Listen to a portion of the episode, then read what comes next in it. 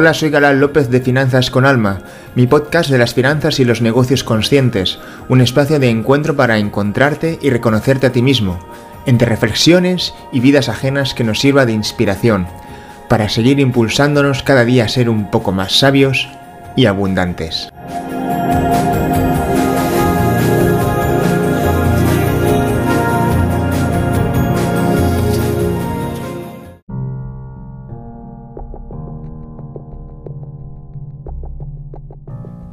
Hay personas que tienen alta facturación porque tienen negocios o un buen salario, pero el dinero les entra y les sale eh, sin saber exactamente por qué. Y hay personas que no tienen grandes ingresos, pero son capaces de vivir tranquilamente con lo que tienen, porque son buenos gestores con su dinero, tienen una buena, una sana relación con, con el dinero. El problema de los segundos perdón, el problema de los primeros que he comentado, eh, es que posiblemente, bueno, por las razones que sea, por talento personal, por suerte, porque han sido disciplinados en volverse expertos en su materia que les ha provocado que tengan, bueno, prosperidad en sus vidas, ah, muchas veces son personas que son grandes hacedores, son personas que actúan bastante y logran resultados. El problema es que muchas veces no están trabajados a nivel interno. y eso al final se acaba reflejando en su relación con el dinero. ¿Y en qué fase se acaban percatando de que algo no, cuadra? ¿no? De que el dinero entra y sale de sus vidas y, la verdad es que no, logran manejarlo como personas adultas y maduras. ¿no?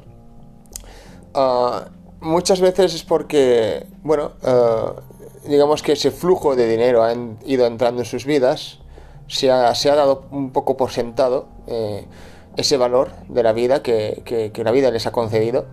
Ah, que se lo habrán trabajado, no discuto que no, ¿no? Eh, oh, por supuestísimo, pero digamos que lo han tenido siempre ahí, ¿no? No, no han tenido problemas, ¿no? Ah, no, han, vivido en la escasez y, las, los, sufrimientos psicológicos que conlleva ello. Y entonces, ¿qué ocurre? Que mm, son personas que realmente no, realmente no, no valoran eh, el, retener y hacer crecer el dinero que ya, les ha entrado, ¿no? Ah, todos hemos conocido casos así. Quiero decir, los típicos famosos estrellas estrellas del cine, de la música, eh, eh, referentes en diversos sectores, gente muy próspera, pero que luego los ves con un alto nivel de vida y al cabo de unos años te acabas de enterando de que está en bancarrota. Y dices, ¿cómo puede ser? Si era famoso, si tenía un buen estatus o una buena reputación eh, en su sector, en su ámbito, en su ámbito profesional, el que fuese, ¿no? Pues por estas mismas razones. Quiero decir, al final em, el dinero es... Si no lo tratas bien, se acaba yendo. Y no siempre hay margen de, de segundas oportunidades. Porque según cómo la cagues, pues realmente puede volver a tu vida después de mucho tiempo perdido o em, nunca más en función de, si tienes capacidad para recuperarte, por la razón, por los motivos que fuera, ¿no? Pero ¿qué ocurre? Que las personas que más o menos tienen negocios tal y cual y a veces, por eso el, éxito temprano no se aconseja, ¿no? El éxito temprano, eh, antes de la madurez de la personalidad, eh, es una espada de doble filo, porque sí que es cierto que la juventud eh, tiene una versatilidad a, a la, incertidumbre que ya la gente mayor ya no tiene tanto, está más resentida y es más precavida ¿no? con la vida en general.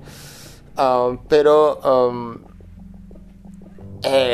cuando realmente no tienes eh, la cabeza amueblada, pues eh, ocurren esas cosas. Y ya son... Yo he tenido casos así, de clientes de coaching financiero que realmente tienen una alta facturación, pero bueno, también tenido un tren de vida alto y, y dicen, oye, mira, eh, algunos, tengo he un caso, por ejemplo, de que se compraban una bicicleta cada mes, o se compraban un coche cada X tiempo, o siempre yendo a restaurantes de alta cocina, o viajando por aquí y por allá, pero siempre viajando a un coste alto, no viajando de manera equilibrada o intentando no despilfarrar, ¿no?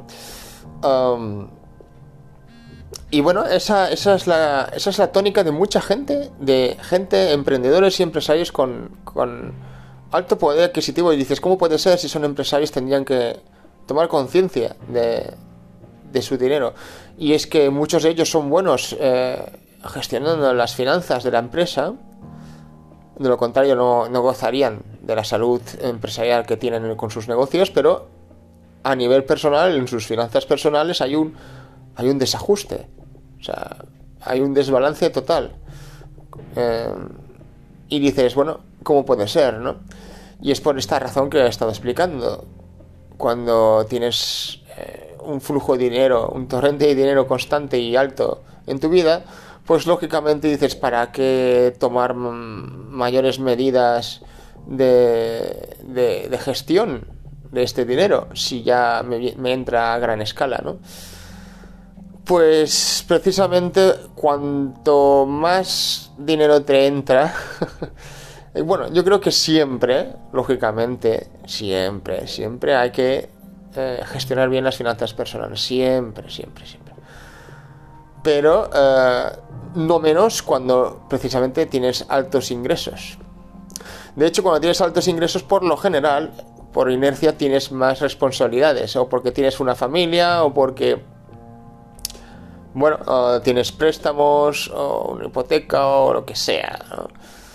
Y por tanto tienes un mayor eh, grado de responsabilidad con, respecto a todo aquello que, consumes o, o, factores de los cuales dependen de ti, sean otras personas, seres queridos o lo que fuese. ¿no?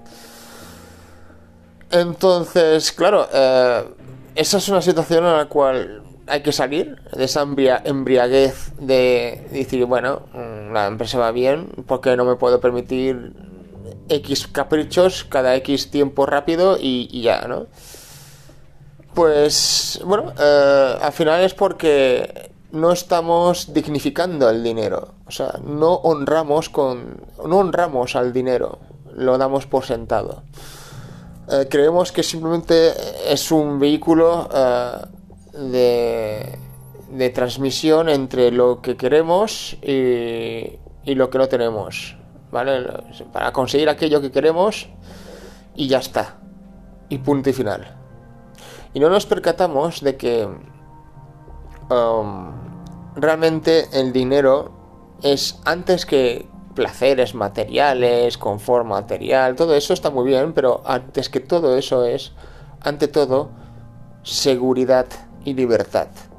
¿Vale? Ah, si tú vas, em, vamos a decir, eh, maltratando eh, el marco que delimita ese, ese margen de seguridad y libertad del cual gozas, que te ha dado el dinero, ese marco se acaba, ese marco se acaba, se acaba resquebrajando, ¿no? Y empiezan a entrar, empiezan a entrar aguas, ¿vale? Empiezan a entrar aguas que, de lo contrario, a no ser que tengas recursos para evitarlo mm, y, tomar conciencia de por qué han entrado esas aguas y no volver a intentar que se vuelvan a provocar, ¿vale?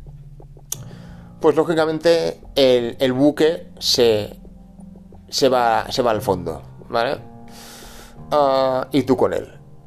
Y esto, esto es la realidad de, muchas personas, más de las que nos imaginamos, más, que, más de las que nos imaginamos. De hecho, eh, a ver, no es el caso siempre, no, no, no, siempre es el mismo el, caso, pero sí que es cierto que hay personas de que realmente no tienen, no tienen, es decir, ostentan grandes placeres materiales, pero no tienen una, una, unas finanzas personales aseadas, saludables, ¿vale?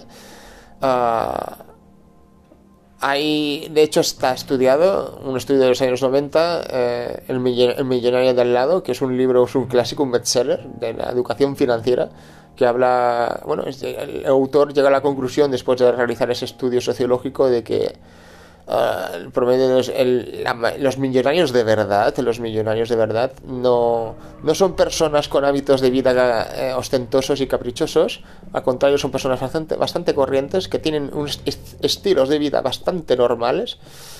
Eh, normales en el sentido de que puedan hacer, no digo que puedan hacer bastantes actividades y tal y cual, pero um, no, no lo materializan en forma de un tren de vida materialista que salta a la vista, ¿no? Eh, de ostentación, ¿no? Y, y, tal, ¿no? Y, en cambio los que precisamente los que fardan más de supuesto estatus económico son los que tienen las finanzas más en números rojos, ¿vale?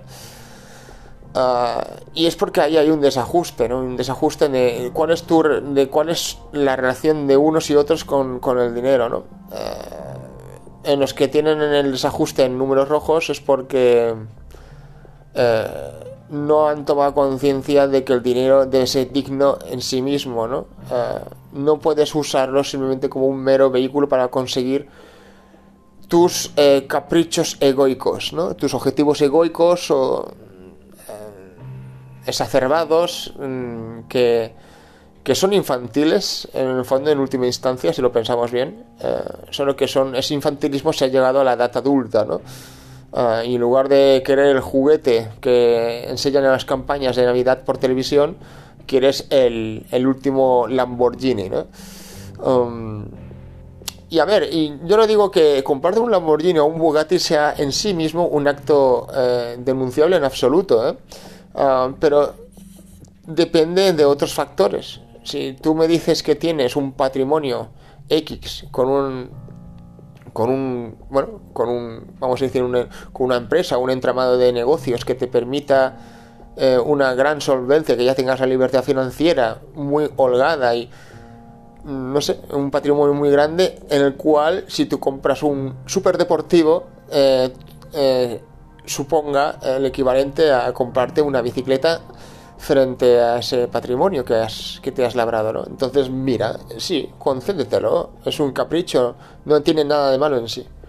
Ah, el problema es cuando te compras esos juguetes de adultos caros, y cuando digo juguetes de adultos caros puede ser una mansión, puede ser lo que sea, o incluso puede ser un, reloj caro, pero mm, es desorbitado en relación a tu, a tu economía personal, ¿vale? Todo es relativo en función de cuál sea tu economía, ¿vale? Pues entonces es que ahí hay un problema, ¿vale? Hay un problema, hay una distorsión de la, realidad de tus posibilidades con las exigencias que se ha, que se ha creado tu ego, ¿vale? Y todos tenemos un ego y el ego en sí mismo no es ni bueno ni es malo, ¿eh? Todo depende de cómo lo gestiones, en qué circunstancias, en función de cuál es tu economía, etcétera, ¿vale? Por eso yo nunca denuncio a primera, en una primera impresión a personas que puedan tener, por ejemplo, pues una casa muy grande, lujosa o lo que sea. Tengo, tendría que analizar cuál es su patrimonio global, entonces en, su riqueza neta, ¿no? Entonces en función de eso ya eh, vería si es proporcional o mm, sus egos les está pasando una mala jugada. y, y bueno, eh, también es cierto que hay otro perfil, pero yo creo que este tipo de perfil es mucho más minoritario, no es, no es tan generalizado, que tiene que ver con el tipo de persona que ostenta mucho a nivel material gasta eh, a raudales, pero al mismo tiempo tienen capacidad de generar mucha riqueza. Pero ese es un perfil muy, muy hábil que no es, singular y no se da en todas partes. Y no creo que sea un ejemplo a, seguir porque puede hacer más daño que, lo contrario a, a mucha gente. ¿vale? Pero digamos que hay estas dos polaridades simples que acabo de mencionar. Los ricos que son personas corrientes y los que van de ricos pero que posiblemente no, sus finanzas no sean tan saludables. Y, es muy importante de que sepamos eh, qué es lo que queremos en la vida, porque también hay otro tipo de persona que es aquella que tiene unos, unas buenas, unos buenos ingresos, a lo mejor no ostentan especialmente eh, placeres materiales, pero, ah, por ejemplo, sin ir más lejos, ayer recibí un email de, bueno, de una persona que realmente parece ser, aún tengo que reunirme con ella, pero a lo mejor no, no es así, pero bueno, a veces sí que deduzco que hay personas que no, que por las razones que sea, están vacías con sus vidas personales y tienen sus negocios y les va bien y no son personas que tengan problemas mm, financieros, pero no son felices, ¿vale? Ah, quizás porque han caído en, la trampa que muchos de los gurús de los negocios que te dicen que alcanzas la libertad financiera omiten o relativizan o, no te lo cuentan, ¿no? Porque en el fondo ellos no tienen ni puñetera idea de cómo, cómo, cómo abordarlo, ¿no? Y es, por, y esto es, y es el, el, hecho de que hay personas que no están trabajadas a nivel de conciencia, no, no han priorizado el primero conquistar un estilo de vida que les haga sentirse bien consigo mismos, al margen de eh, el estatus económico eh, que puedas adoptar con ese estilo de vida o no, al margen de eso. y, entonces, ¿qué pasa? Que al final el vacío acaba, acaba mermando y, hasta que llega un momento en el que se hace insoportable y necesitas recurrir a ayuda, como a mí me han hecho clientes con, con elevados ingresos. Y dices, bueno, yo por ejemplo siempre he sido una persona muy consciente toda mi vida, quizás porque ya es algo, una dinámica natural en, el seno de mi familia, eh, el, autoconocimiento y intentar ser abiertos y aprender y a crecer como personas, pero está claro que mucha gente está siempre en una especie como de piloto automático en sus vidas, eh, de estado, y no son capaces de aterrizar y decir, a ver, ¿qué es lo, quién soy?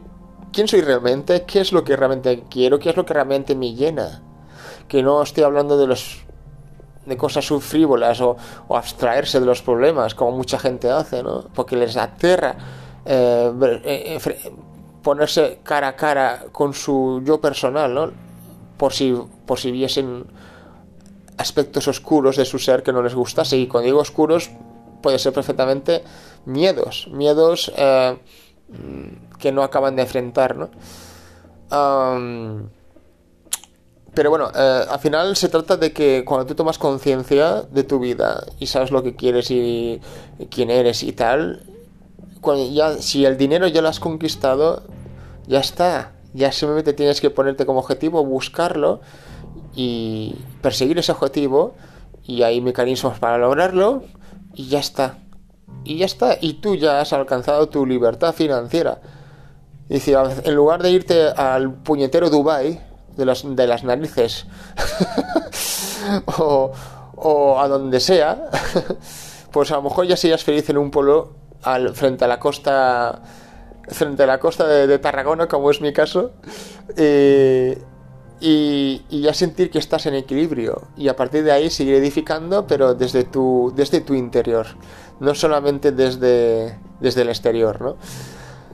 Así que nada más, quería hacer un poco esta reflexión porque creo que es muy importante eh, pensar en cuál es exactamente nuestra relación con el dinero. Y también cuando digo con el dinero, con nuestra relación con el dinero, no me refiero solamente a, a los casos de la gente que tiene dinero y lo maltratan, sino también a la gente que no tiene dinero. ¿Qué es lo que está provocando que el dinero no acabe de llegar a tu vida? ¿Vale? Puede que estés en la carrera de la rata, como diría Robert Kiyosaki, el gurú de finanzas de Estados Unidos, y, te resulte difícil salir de ahí. Eh, siempre hay unas circunstancias que más o menos adversas que hacen más o menos fácil el camino eh, hacia ese estilo de vida que te pudiera hacer feliz, pero eh, está en nuestras manos y en nuestra responsabilidad tomar decisiones en aquello bajo lo que, bajo lo que tenemos control, ¿no? Y, y a partir de ahí, em, y a partir de ahí intentar eh, alinear ese, ese conocimiento de quiénes somos con lo que, con lo que queremos lograr a nivel financiero para, para que el dinero vuelva a nuestras vidas, ¿vale? Así que el discurso es tanto para los que tienen dinero como para los que no. ¿Cuál es tu relación con el dinero? Ah, me gustaría que me dejaras un, comentario en el podcast si, si con el tiempo vais siguiendo mis podcasts, la audiencia que estáis presentes.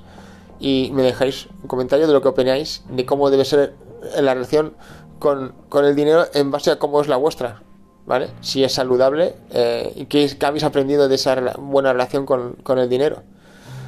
Así que nada más, espero que os haya interesado esta reflexión que quería haceros y hasta el siguiente podcast. Un saludo.